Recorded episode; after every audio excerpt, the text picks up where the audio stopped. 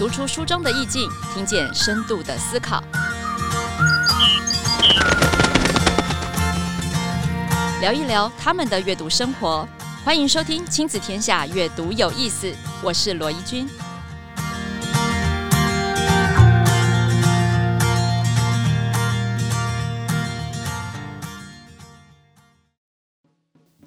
Hello，大家好，欢迎收听《亲子天下》阅读有意思，我是罗义君，欢迎回来。每一集的节目呢，我们都会邀请不同的来宾哦，介绍不同的书。今天的来宾非常的特别。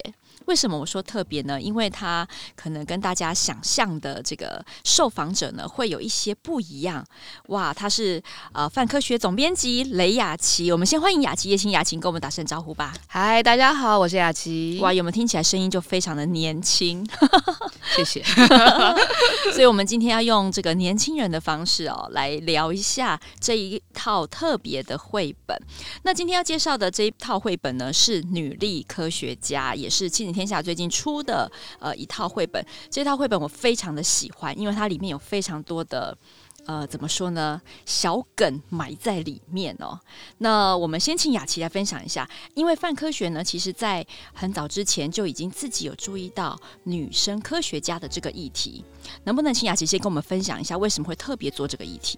哦，我们站上其实有一个呃专题叫做“她是科学家”，然后她是女部的她，嗯，那其实就在介绍一些关于包含一些呃女性科学家的故事啊，像这次绘本谈到的这三位科学家这样，然后也有一些关于现在从事科研人员的女性女性们碰到什么样的困境，那现场的状况是怎样？那然后也有一些就是关于未来一些展望，就诶，如果你未来希望成为科学家或者是女性科学家的话，你可以怎么做？有哪些典范是可以让你参考的？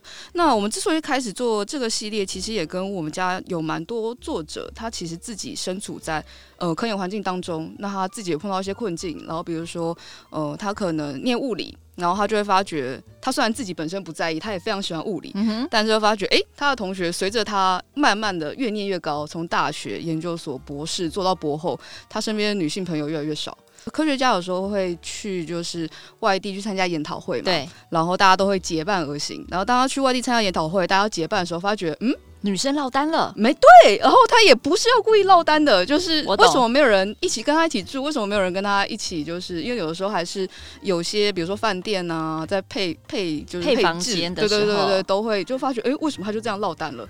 然后于是大家都会特别注意他的安全。然后他就会发现，他虽然自己本身可能没有。这么在意性别这件事情，但不知不觉随着他做这件事情的时候，发觉身边的女性朋友越来越少。嗯，那他当然还是努力做到这件事，努力去做他的研究，但我们也很难说，就是有些人，比如说我们在国高中选组的时候，难免会被同才给影响。那当同才没有人往这个方向就是去投入的时候，对，你就觉得特别是同才真的影响力很大。没错，你后面就这样掉队了。然后我们是不是就少了一个女性科学家了？哇，哎、真的说真的，讲到女性科学家，如果没有这套绘本的话，我真的好像也只能说出居里夫人、欸，怎么办？大家就会，比如说前几年正好在讨论课纲的时候，大家就在讨论说，哎对，我们到底该称呼居里夫人还是玛丽居里，对不对？对对对。然后就会发觉，哎，其实早些年在国外就有，嗯、呃。呃，科研人员在做统计，他们就会发现，呃，他是去问，就是也是他的同事，就是也是同事做科研的，嗯嗯嗯、然后去问说，就是如果你不 Google，然后我请你说出一分钟内说出十个科学家，可不可以？他就大部分人应该都做得到，爱因斯坦啊，对啊，牛顿啊，然后我们朗朗上口，然后说，然后他们就会去算里面女性科学家的比例有多少，大部分都只有玛丽居里。哈，她真的是女性代表唯一了，真的。然后再换个方式说，那我们让你现在一分钟内说出十位女性科学家，然后他就呃，玛丽居里，呃，玛丽居里，啊，玛丽居里，好哦，没有然后。所以这次我们听完这个 podcast，起码我们可以增加三名人。没错，你起码名单里面至少至少有四位了，大家。对，代表大家有念过书哦。第一个是物理天后吴健雄，哎，其实吴健雄，待会我们来好好聊一下，因为他连作者跟会者。为什么会挑这一本来翻译中文出版？其实都有特别的意义哦。第二个呢，更特别的，我好喜欢他哦。海蒂拉玛其实他也是好莱坞的明星演员，但没有想到他是发明秘密通讯一个很重要的背后推手。那第三个呢，当然是现在最流行啊。可是你却不知道，我们一天到晚讲电脑有 bug 有 bug，要抓虫抓虫，这个虫到底是谁抓出来的？也就是格丽斯霍普，这是我们呃这一套女力科学家首要第一个推出的三个女科学家，所以我们现在可以讲到四个名称了。没错，就是当大家问你说，我一分钟虽然提不出十个，但现在有四个了。哎，你知道吗？其实我们除了泛科学之外啊，现在大家环境里面真的很少。虽然我们一直极力的提高这个性别的意识。但是歧视还是无所不在，而那个歧视甚至我们都认为还蛮正常的，存在在我们的脑袋里面哦。呃，最近有一部电影，也不是最近啦，有一阵子了，叫做《关键少数》，大家应该都很熟悉吧？因为它好像蛮多孩子都有机会能够看到这一部科普电影。那《关键少数》里面也是在讲这个，对不对？它也是在讲《关键少数》里面，里面没错，因为那时候，呃，应该说现在。计呃，我们他们里面讲的计算机，其实跟我们现在电脑大概差不多相同概念。嗯、那那时候的计算机没这么厉害，所以需要一些厉害的人当人肉计算机。没错。那他们呃，在那个时空背景下面，其实就找了很多的女性，然后有些也是就是非裔非裔对非裔美国人的女性去协助做这些计算。那有时候就把他们当计算机在用，但其实他们所扮演的。在不论是那时候的太空竞赛当中，他们扮演角色其实非常的重要。而当我们没有特别去凝视，从这样的视角去看他们贡献的时候，常常就会忘记。我们可能只记得那时候第一个上太空的太空人是谁，那时候第一个绕太呃地球一圈的那个太空人是谁，但我们可能不会记得他们的名字。没错。那在电影里面呢，其实他们还演到了他连上厕所都要跑到好几百公尺之外，对，很远这样。为什么？因为刚刚雅琪有说到，他又是一个非裔。加上她是女生，诶，其实你知道吗？在我们的绘本里面的第一本，我刚刚说的吴健雄，他是好晚好晚才被提名，才被呃这个美国大力推崇的一个科学家。为什么要这样讲？除了女性之外，如果再加上种族，你就会发现真的是弱加弱。非常辛苦，就大家最近看新闻，其实也会意识到，像美国现在其实跟呃亚裔当中也有冲突，而这件事情蛮普世的存在在我们的社会当中。对，那特别是你以为女生只是弱势吗？不，如果我们在讲白人女性跟亚裔女性的话，你又发现亚裔女性又在呃各个层面当中又再矮一截。所以吴健雄就是在这样的环境里面从事他的基础研究。那这一套绘本呢，其实你可以看到它的作者跟绘者为什么特别的有趣，是因为他们也特别选了华人来诠释。吴健雄的这个故事，哈，所以呃，在跟孩子们讨论女力科学家，其实我们并不只是要介绍科学家，呃，她是女生，因为她是女生的关系，而是说你要能够理解那个背景给这些人的限制，那他们又是必须比别人更努力的，才能够突破那个天花板的限制哦。好，那除了这个之外，诶，我们在另外的两本里面，还有一本是海蒂拉玛。哇，长得很漂亮的女生，没错，那就更辛苦了。她必须要让大家怎么会呢？长得漂亮女生很吃香哎、欸，对不对？就变成，因为她长得很漂亮嘛，大家一眼看到的时候不会觉得你是个聪明的人。其实现在也蛮多，就是。呃，比如说新闻报道，在报道女性科学家的时候，嗯、也蛮多这样子的情况。这个角度对不对？对，他会因为她长得特别漂亮，对，他就说啊，她是正妹，她是正妹科学家，她长得好像哪个明星。然后想说，可是你还记不记得新闻以前有什么台大舞姬？哦，对，然后就觉得，嗯，就是虽然有些真的后来成为艺人，然后他们，然后都会特别强调他们就是兼顾美貌跟脑袋，但其实就会觉得，呃，但大家其实真的在看他们的时候，都是注意他们美貌，你真的有在注意，就是他做什么研究，所以他脑袋很好，但他推推广了或推进什么事情嘛？对，没错，所以、嗯、其实这这个非常有趣，因为有一本我最近在看一本书，叫做《善良的歧视主义者》啊。你怎么叹了那么一大口气？因为刚刚我们在讲，所 所以我举例好，假设新闻事件报道说啊，有一个高材生长得又漂亮，然后才艺又好，你以为这是称赞，是，但其实他是某方面来说有的贴标签，你其实也在面你是在歧视人，对，对女性，她你已经自己有了一个刻板印象，所以我还记得那本书里面讲到一个很特别的实验哦，他说。呃，光是呃研究人员，好，他跟这些受测者说：“好，我们今天要来测的是女生在数学能力上面的这个差异。”光是讲这句话，就已经会让现场的受测者的女生们感觉到压力，而这个压力就会影响到她的表现。好，所以你看，我们所有家长值得警惕的，或者是老师们值得警惕，就是说，当我们在表扬某一些人的时候，我们自以为是的赞美，其实无形当中就是在强化了某一些歧视的角度。那这一点正是我们要推出女力科学家，好，不管是范科学推的这个专题，或者是我们现在正在阅读的这套绘本，都是要给大家这样子的一个警惕。那我很好奇，就是在范科学推广。科学的这么多年里面，哎，有没有很多亲子活动？应该有办过亲子活动吧？我们有办蛮多讲座活动的，然后有时候就会看着就是爸爸妈妈带小朋友来，然后我觉得最感动的是爸爸妈妈带着国高中的小朋友来，好感动，你就会觉得哇，国高中还愿意跟你出去来这种地方，真是我们都要哭了。哎，那你有没有发现现场什么有趣的事情？现场其实如果我们没有特别去统计的话，我们其实现场看到男女比其实是差不多的。哦，然后国高中还差不多，对不对？国高中还差不多，对。然后有的时候，比如说，呃，在讲座会后，就是举手问问题的，你会发觉其实比例也不到非常差异非常大。甚至有一次，我其实印象非常深刻，我们有一次跟中研院物理所合作，然后找了那时候呃在讲在天文方面很厉害的老师，然后来，然后他演讲基本上是英文。那我们当然有就是口译。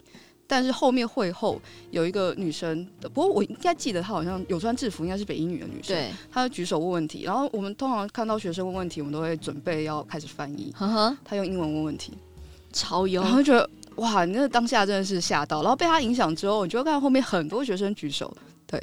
哦，我就觉得啊，所以一个人出来，然后展现出就是他对于知识的好奇，然后大家被他那个热情感染。因为通常你会觉得自己英文没那么好，嗯，就是就算你真的英文很好，你面对这样老师的时候，你也不会觉得自己英文很好。但当有人愿意出来这样子一开始就这样问问题的时候，你就会发现后面人都会被他激励。所以不管大人小孩、男生女生，大家就开始举手问问题了。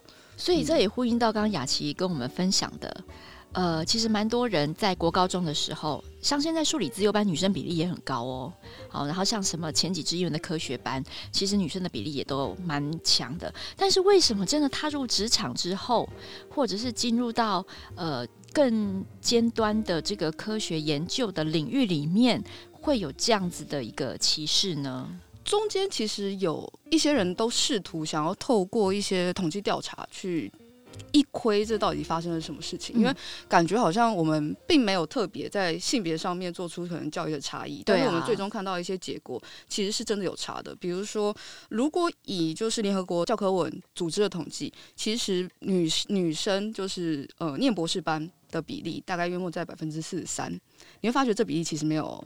特没有我们想象的那么悬殊嘛？对对，就会是如果一半一半就是五十五十嘛，那大概百分之四十三。但是最终成为科研人员，也就是从事科学研究的，要不要猜猜看大概比例是多少？你说读了博士之后，然后成为研究员的，对，就是他最终真的在从事研究工作，十五。十五哇，相当的悲观。那还好，我们的现实社会当中稍微的好一点点，大概用了百分之二十八，也就是三分之一。哎、欸，我想再问，已婚的有没有？他就没有再往下做这个统计了。Oh, OK，对，所以就会是显然，我们都假设你往博士班念了，其实你应该未来做研究的基，你想要做研究或者你在学术上面的一些基础的训练其实是够的。但最终在进入真的实际上在做研究的时候，却从四成变成了三成不到。嗯哼，然后就嗯，中间漏死掉的人去哪里了？那为什么会因为性别而有这样子的落差呢？嗯，所以这其实是呃在。倡议或是推广相关的，比如说女性参与科学的人们，其实一直很想要解决，就是这个玻璃天花板到底为什么在那里？我们要怎么去打破它？嗯嗯，在我们的三本绘本里面，其实包括像吴健雄，或者是我们刚刚说的好莱坞明星海蒂拉玛。那其实他们好像在某一些呃要被 promote，就是要被呃提名啊，或者是要被奖励的这些场合里面，不知不觉的，他们好像似乎都没有被重视到。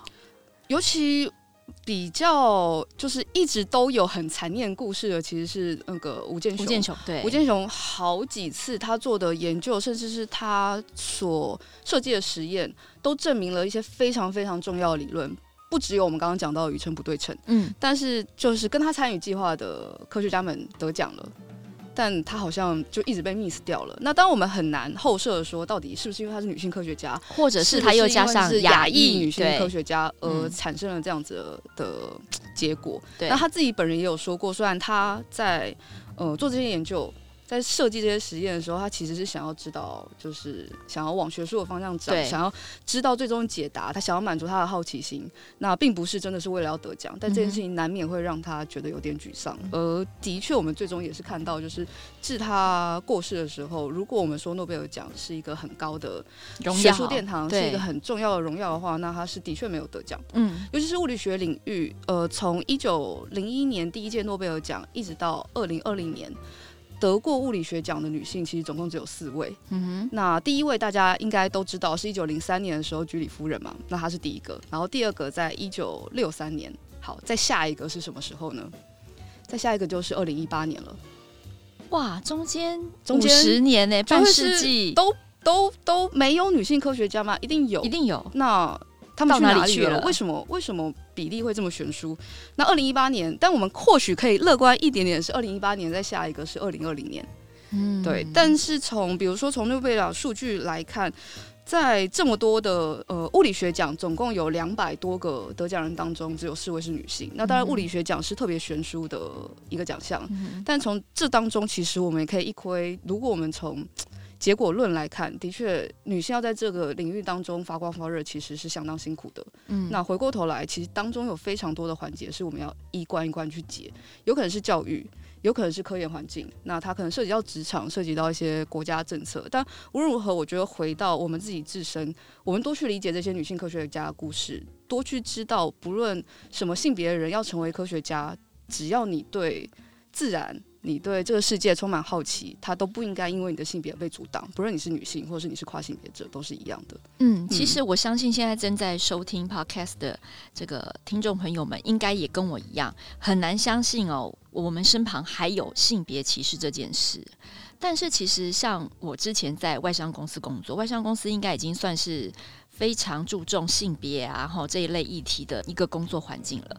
不过你仍然可以发现哦，就是在呃更高层的外商跨国的董事会里面，它仍然女性占了很少很少的比例。好，那当然，我觉得这包括另外一个我们可以探讨的，尤其是现在就是母职的这个角色，是不是某个程度上也限制了我们对呃各种可能性的想象？好，这个母职它如果被赋予很高的期待，那加上我们自己又想要去付出的话，那这很有可能就是你刚刚说的其中很多环节的落差。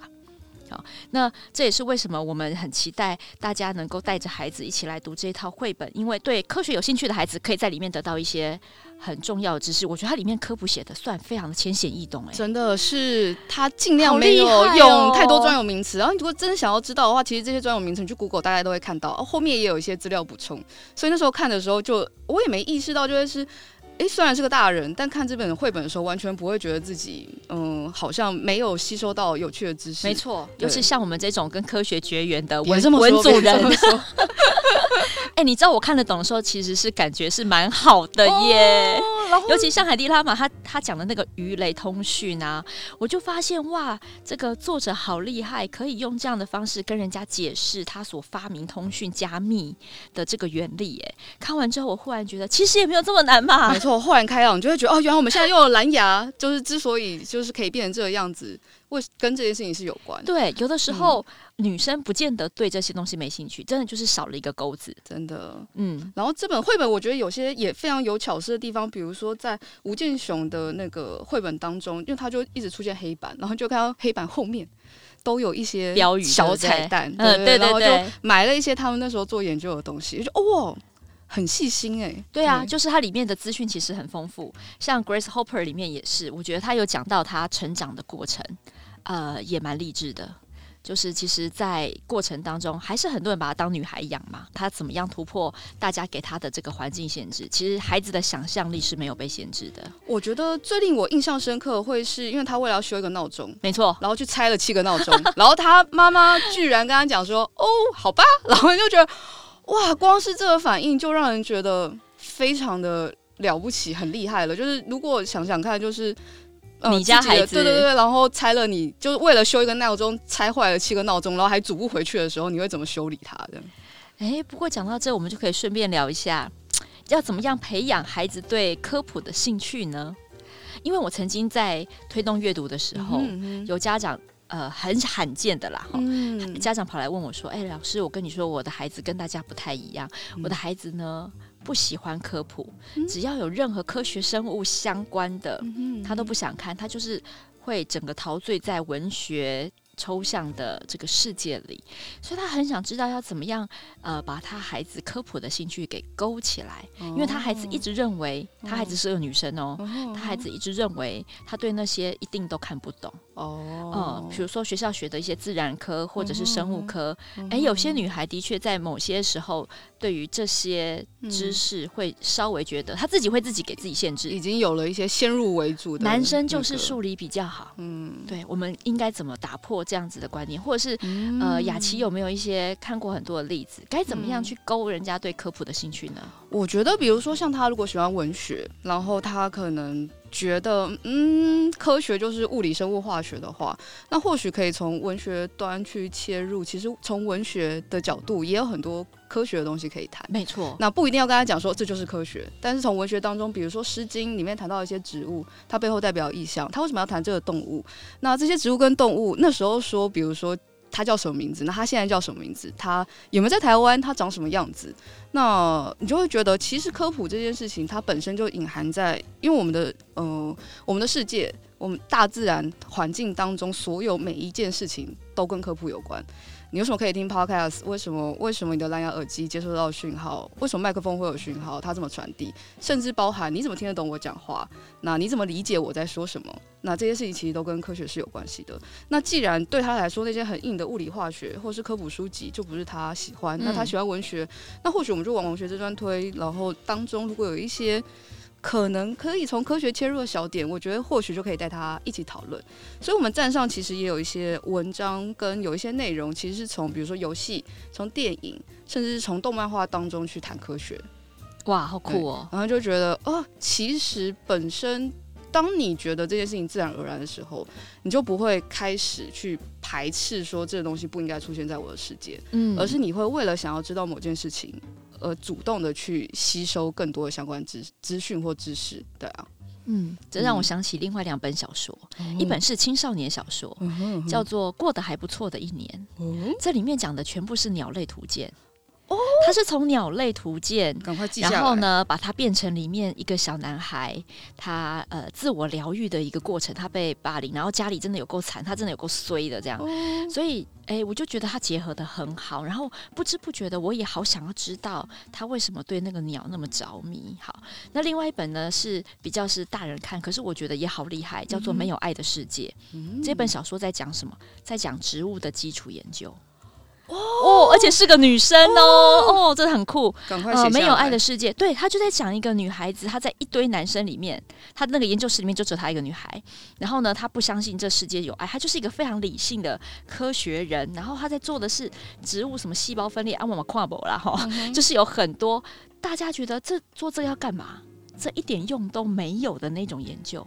你看日本人把它写成了一个很有意义的小说，嗯，然后他从当中跟另外一个完全对植物不知道那是干嘛的一个呃送货员，嗯哼嗯哼，他们一起呃突破了彼此对生命跟对爱情还有对人际关系的一种想象，嗯，所以我觉得其实。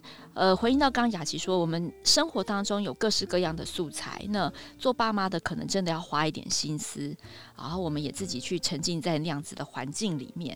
哎、欸，不过很好奇，嗯，刚刚我们一直讲女力科学家，嗯，男生可以看这套书吧？看得下去吧？当然可以啊，就是他们，我一定要故意问这一句，还是相当厉害的。我们会觉得就是。当某一天我们不需要再去特别强调男女科学家的时候，其实才是真的。我们希望世界是长这个样子，对，没错。所以我觉得把它当成一套科普书来看也很好。那把它变成是一个性别的教材更好，因为在里面我们可以看到过去我们对性别的一些限制，那一直到今天还是会有很多隐而不显，或者是有意无意这样子的一个呃细节。我想这都是给父母很好的一个线索，当孩子提出来的时候，你要有警觉哦。对，我可能不知不觉也中了性别歧视的毒。好，那接下来我想要问问，就是说，除了性别刻板印象之外，科学教育还有没有存在什么其他的偏见呢、啊？除了性除了性别刻板印象之外，其实有的时候我们也会感受到研究领域当中有的时候会有点偏科，比如说。嗯呃，当生物学研究很多，我们讲到，比如说在讲生物，都是学生物的时候，嗯、或者是当我在跟呃我的同事、我的朋友说，就是哎、欸，我是念生科，然后我的同事也是念生科的时候，他说，哎、欸，你们都一样。但其实，比如说我念的是生物科技，呃，我同事念的是生态演化，这其实两个领域就会差异非常大。那他们虽然都是同属于外头人，听起来是生物，但其实差异是大的。那同时也会因为，比如说，哎、欸，现在来说，大家很在意就是。是医药啊、癌症啊这部分是相对来说经费比较多的，然后可能资源比较广的，的那种对对对，你会就会发觉，哎、嗯，可能念这个人特别多，然后生态可能相对来说大家就会。嗯，好像有些人不知道要干嘛，对不对？对对对。但其实回过头来，像我们现在很讨论很多的社会议题，对，比如说讨论到能源的时候，它跟环境之间的关系。那我们对于台湾的生态环境相关研究投入不足的时候，其实就会发觉啊，我们要讨论这些公共议题，但没有人做这些研究，那你又不可能现在开始从小去养一个人长大。所以我觉得每个领域，不论是基础研究或是应用，有些人很多说就是自己未来想念电机系，因为想要当工程师，工程师钱赚得多嘛。你说就是要去台积电之类的吗？对对对对，但其实基础研究重不重要？基础研究其实也还蛮重要的。很多过往的基础研究，包含那时候电磁学刚出来的时候，大家觉得这什么东西，这一点用都没有吧？但我们现在如果没有电磁学，就是你怎么听得到我麦克风的声音？对对啊，所以就会是基础研究跟应用并重，每个领域我们都能看到它独特之处，而自己当自己对于那个世界感到好奇，不会因为说你念这个没用了，你未来要做什么？你为什么要念这个科系？你知道最后要干嘛吗？我觉得这其实都多多少少压抑那个可能正在、呃、探索、在探索的人，他想要前进的时候，他会默默的可能有点退却。尤其家长对于孩子的影响是大的，没错，不可能忽略。为什么要问这一题呢？就是因为现在一零八课纲在讲生涯探索跟研究，我好担心呢。大家如果在讲生涯探索研究，我们好多人都是从职业端。回过头来去看孩子对这个事情有没有兴趣，但我就发现，比如说像我们刚刚说的基础研究好了，像我刚刚说的那个什么植物研究好了，他研究的东西几乎没有人可以懂，可是它却如此的重要，它奠定了非常多其他应用科学准备要发展的东西，没有这个研究，应用科学它怎么样也发明不出来。但是这个东西家长理解吗？好，家长能够知道吗？还是说，因为我们单纯没有办法想象，我们在选科系的时候就叫孩子说：“啊，你卖酸贼啦，着落点从上往下填。”什么物理系？你念物理系出来是要干嘛啦？电机系、电机系、资工系、资工系。对，其实为什么我刻意要问这题？就是，哎、欸，真的，我们在科学教育有好多的刻板印象，不只有性别。我觉得现在的一个开放思维其实蛮重要，在。我们现在很多的职业，十年前其实根本想象不到，没错，不存在，对，它根本就没有。比如说，关于可能人工智慧，那时候可能出现了，但是谁会知道现在需要这么多跟人工智慧相关的人类学跨物理学，然后甚至有的时候是一些文学跨生态学。那当它是跨域的时候，但我们如果只被就是自己的科系，或者是这科系就是做这件事情给绑住的时候，你会发觉你越来越少的那种未来我们要解决到很多问题的时候那个思维跟能力。哎呀，其实讲这么多，嗯，我们今天的受访者不就是一个跨域最好的？谢谢，谢谢，谢谢。赶快跟大家分享一下你的这个生涯，因为我觉得谁能够想到会有一个，比如说泛科学网站的总编辑要做什么呢？对不对？你先讲一下你的工作内容，然后讲一下你念的科系。我觉得这是给家长一个很好的职涯想象。没有，就其实我从小到大都很想当科学家，那从小时候。就想要当的没错，然后于是我有没有努力了一把？我也是蛮努力的。我在国高中的时候都蛮认真在念物理化学，但我都念不起来。嗯，尤其是因为我国文国文很好，就很会一方面很会背。那你兴趣跟能力是分开的，就对了。对对对，那时候就是、就是国文一路就是不论是职考或者是学测，其实都是都是顶标。对对对，所以国文很好嘛。Uh. 然后学校老师就会说，就会觉得就是你，要当科学家。对对对，你你文科这么好，你国文，然后因为呃地理历史公民其实就差不多背科，就是大概硬背就也还 OK。老师就会觉得你为什么硬要念理科？所以其实那时候在高中高二要选组的时候，非常。常迷惘，就是没有任何一个人支持你念，就是因为证据显示二三类你都是文组的料，他会这样觉得，对对对，对，就会是你数学没特别，你数学没特别好，物理化学还。蛮差的，对对对对，对，然后呃，文科又这么好，那为什么硬要念理科？但后来就是，我、哦、后来跑去念生物科技，嗯，那个这个算是第几类？这算三类，三类。然后因为生物相对来说是我比较能够 handle 的理科科目，哦、对对对，所以用这个方式说服了，也算妥协了。对对对，但家长在这中间其实没有太。理我啦，就是、哦、他们基本上你去觉得你开心，你 OK，、嗯、你觉得 OK 就好。所以在家长那边我没有卡关，但是在同才跟老师这里，你就会有，就哦，我很好的朋友可能跑去念文科，然后不能理解为什么你要念理科，然后老师也会觉得就是哦，你数学就是理科又没多好，你为什么这样误会自己？对对对对对，然后所以后来就跑去念生生物相关的科系，是，然后直到。念大学生物相关科系的时候，一直都还觉得自己未来可能有机会可以成为科学家，然后想要往这条路发展。嗯、哦，然后但发现一个 bug，就是我念的那个其实呃，它叫它全名叫做生物科技学士学位学程。我在念大学的时候，不分系刚开始就是一些学校刚开始在做试验，那它其实也算是不分系的一个学位学程。嗯、然后那时候我就发觉，哎，我自己对于广泛的基础的。的学科是有兴趣的，就会是我会到处乱乱修课，有时候去别的系去修他们的那个必修课，然后有的时候就自己自己系本来应该大家说，如果你未来要做，刚刚在讲生物医学嘛，对，很夯，我很多同学都往这个方向长，对啊，他就说你脐带学啊，对对对对对，对，你一定要修那节科目，哎、欸，就没有修这样子，就就没有到特别有兴趣，然后就发觉哎、欸，自己其实。一方面喜欢知道很多不同领域的知识，对，然后另外一方面也发觉自己喜欢做的事情是把这些东西去讲给别人听，传播出去。对，然后于是，在考研究所的时候。就挣扎了一下，想说到底应该要再继续念生物相关、生物科技相关的科系，然后继续看是做研究呢，还是去做？那时候科学传播这词大概还没这么有名，那时候叫科学普及，还是做跟科普相关的事情。然后后面后来后者赢了前者，所以就跑去念了科学教育。哦，所以你研究所念的就是科学教育了。对，然后就会觉得，哎、嗯，科学教育应该可以支持自己做科学传播这件事情。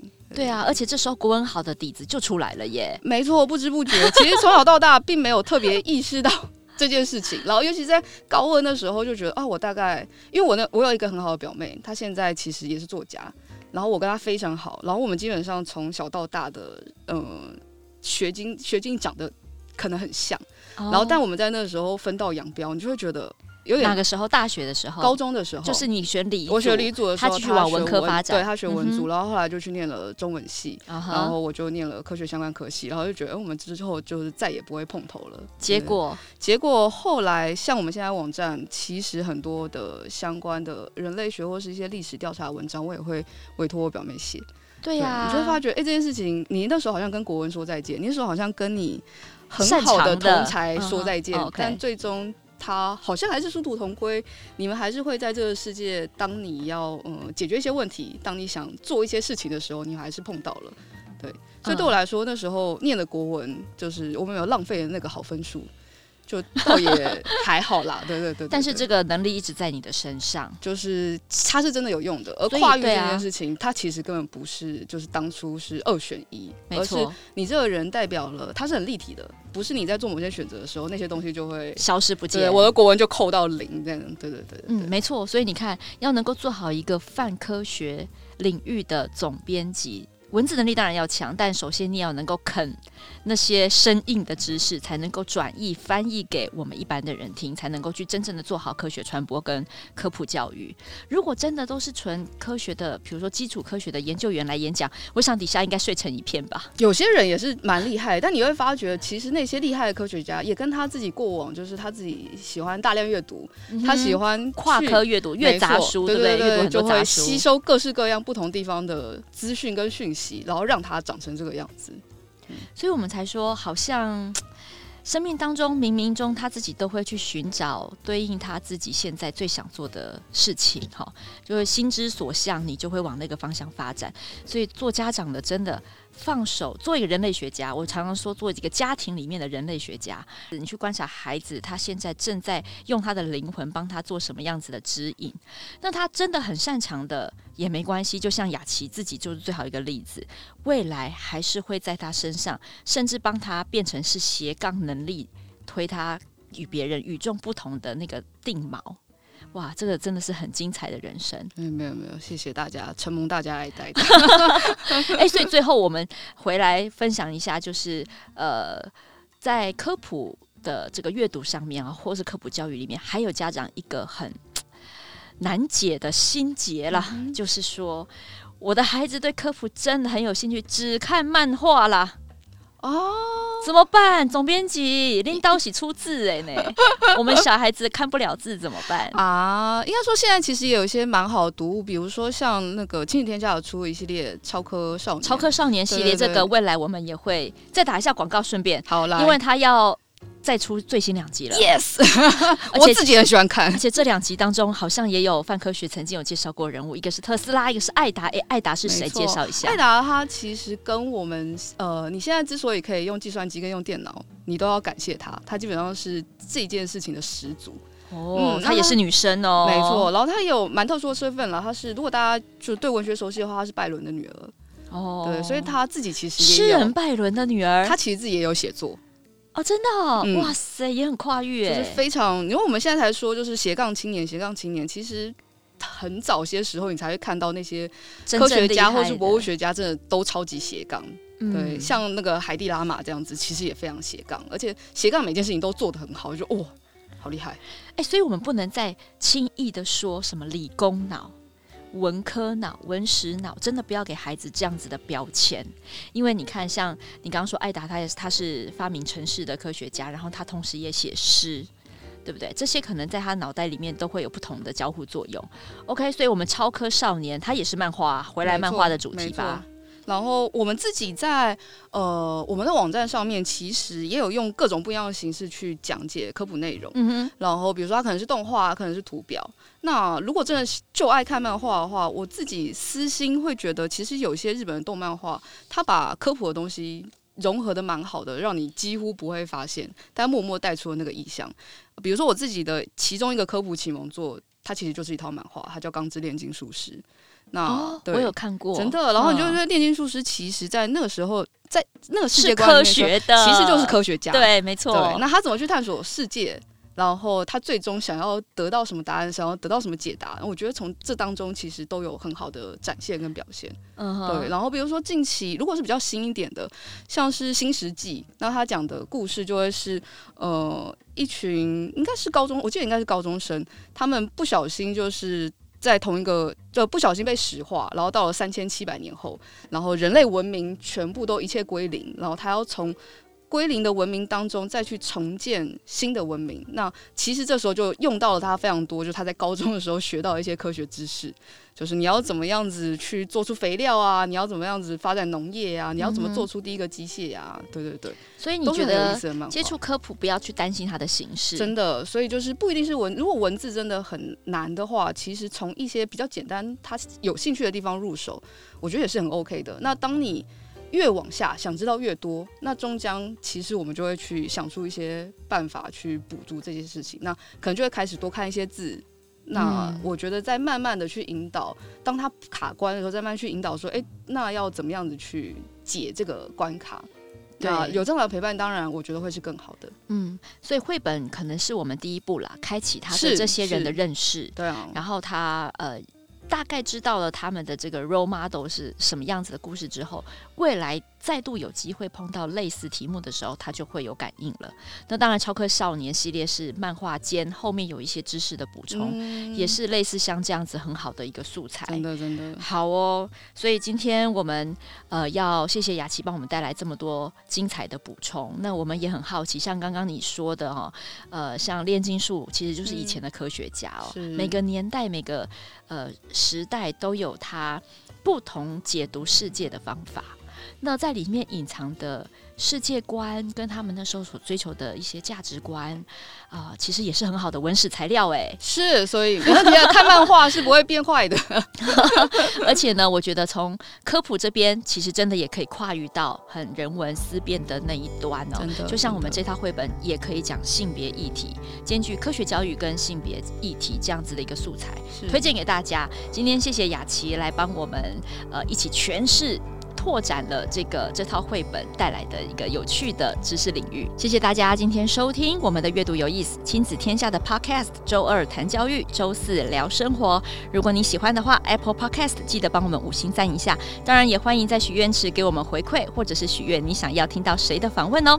那我们就下次再见，拜拜。